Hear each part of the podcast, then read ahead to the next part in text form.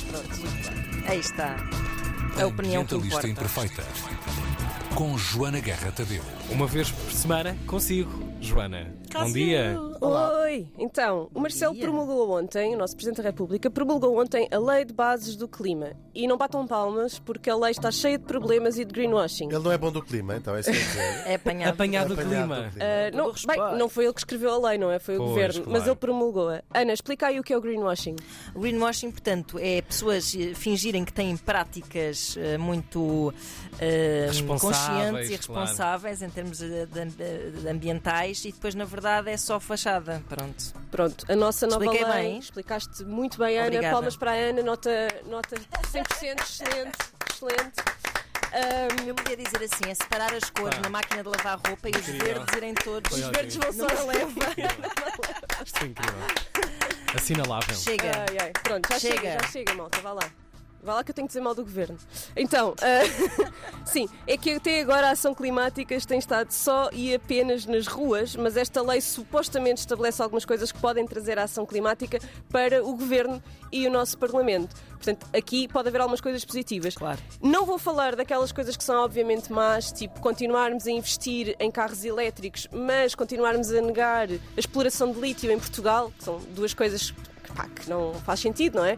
Ah, e continuar a apostar no carro próprio em vez nos transportes públicos, mas eu disse que não ia falar sobre isto, portanto vou falar sobre outras coisas.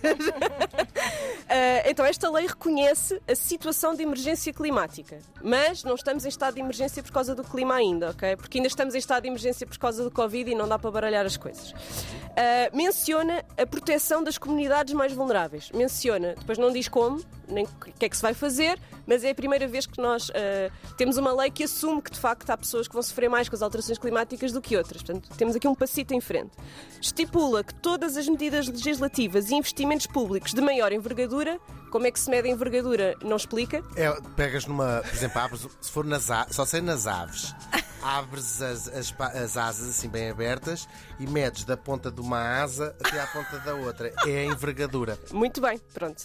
Então deve ser assim que se vai medir o investimento público.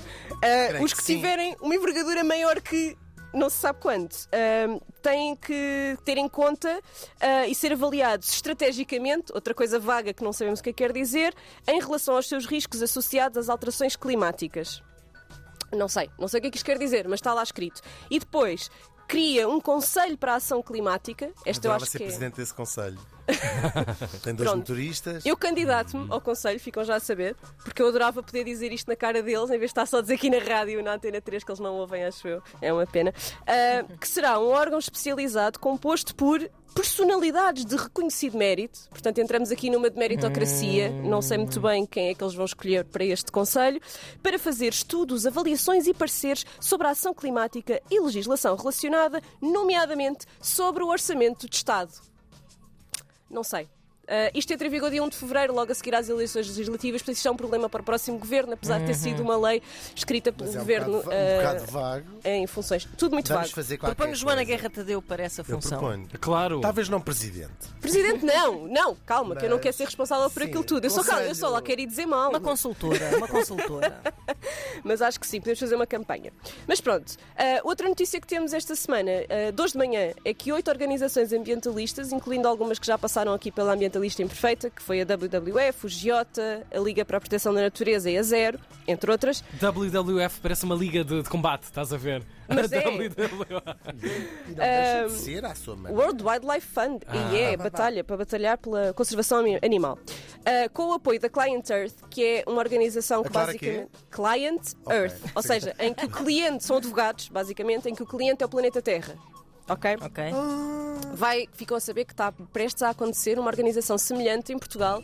ah, exatamente com o mesmo tipo de trabalho.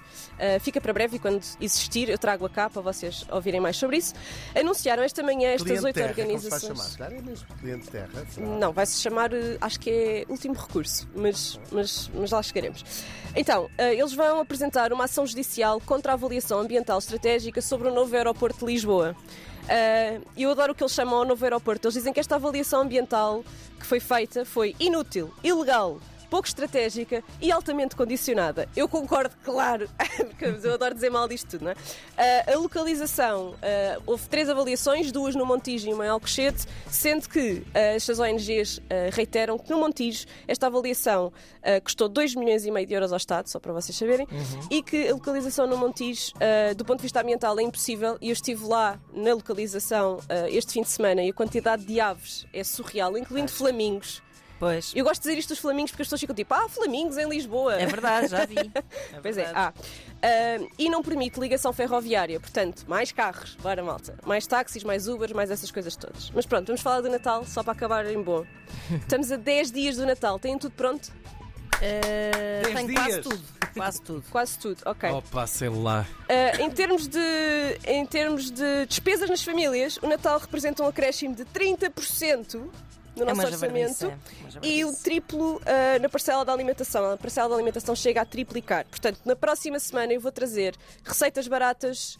ah, que são plant-based e sem desperdício para o vosso Natal.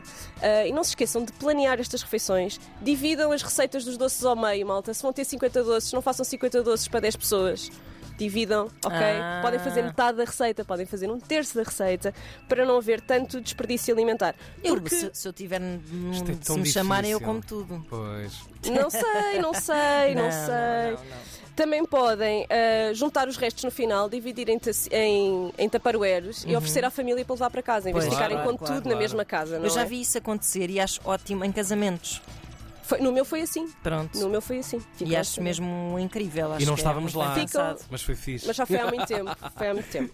Ah, a véspera e o dia de Natal são os dias de maior produção de resíduos sólidos em Portugal, sabiam? Pois. Uhum. Por, por causa disto. E por causa também dos embrulhos. Atenção que o papel de embrulho não é reciclável, portanto, reutilizem o papel de embrulho, reutilizem papéis que Pois já têm é, em casa. há um certo reclame televisivo que goza com essa prática, que era uma prática que nos anos 80 ainda se mantinha lá em minha casa. A minha avó abria tudo com muito cuidado, dobrava Há os quem papelinhos. passa ferro.